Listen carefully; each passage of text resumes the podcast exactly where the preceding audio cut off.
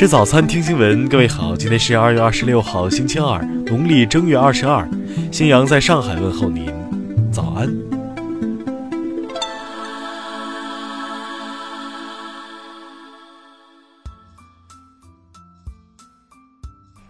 首先来关注头条消息。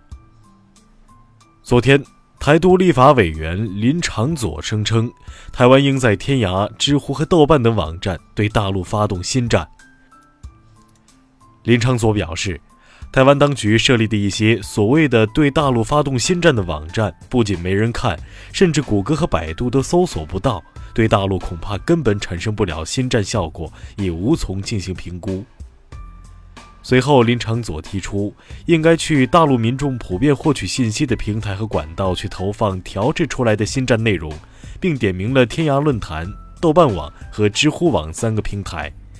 他觉得应该把新战的材料放在这些有大陆人看的平台上，才能有效评估对大陆的新战是否有效。听新闻早餐知天下大事。中国疾控中心主任高福昨天透露，卫健委专门成立了国家免疫规划工作组，疾控中心成立技术组，分门别类的对疫苗这几年发生的事件进行分析。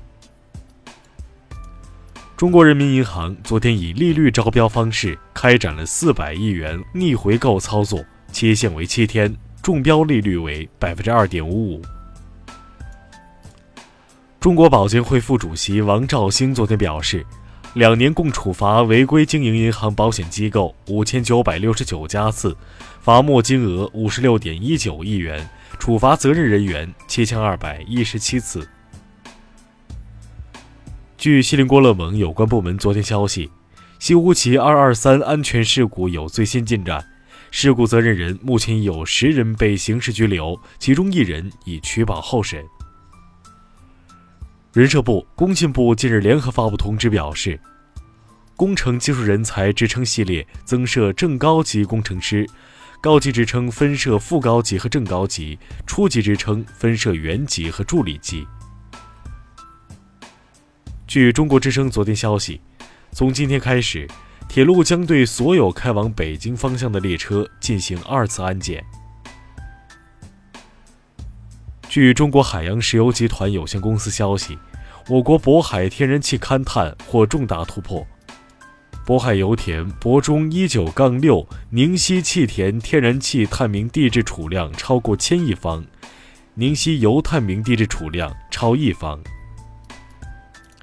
中国青少年研究中心日前发布的报告表明，超七成中小学生喜欢网络游戏，普遍对网络持正面认知，并随年级增高更积极。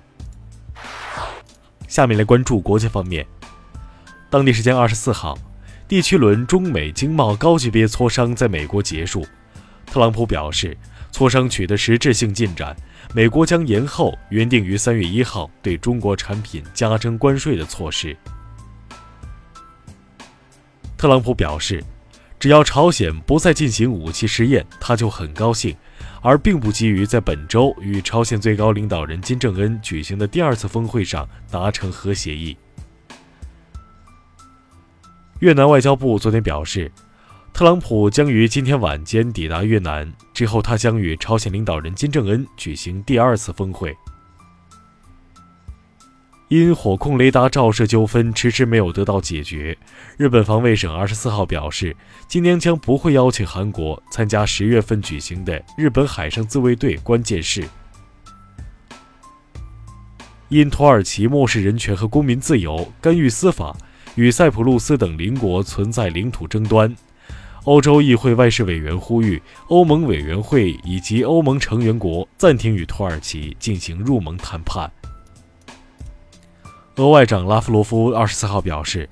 俄日双方均能接受的签署两国和平条约的条件目前尚未形成，俄方不会按照日方条件进行谈判。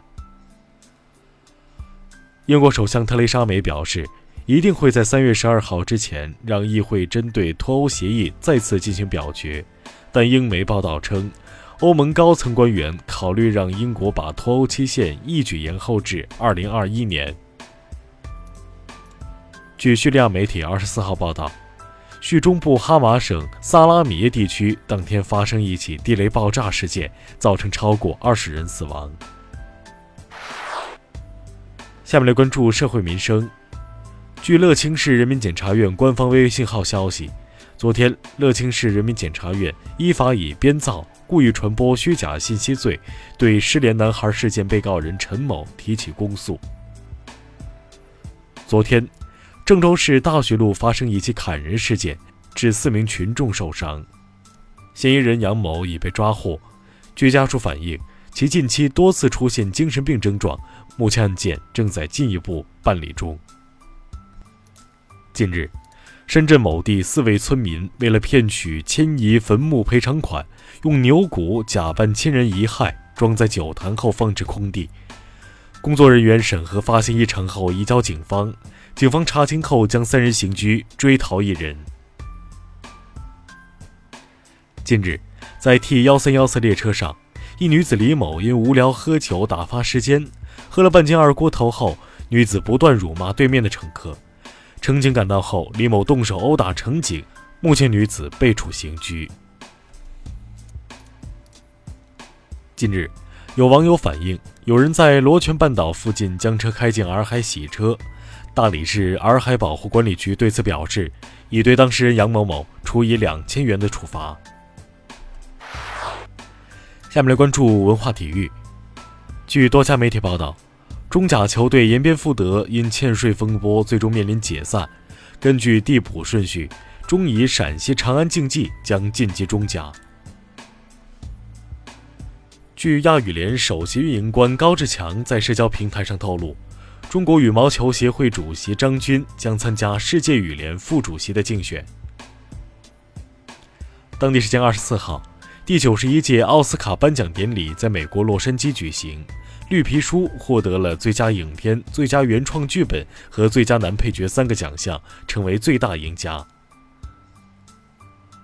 电视剧《中国天眼》将于四月在贵州平塘开机，剧组预计在该地拍摄周期为三个月，并于今年十月成片后报送中央电视台备播。以上就是今天新闻早餐的全部内容，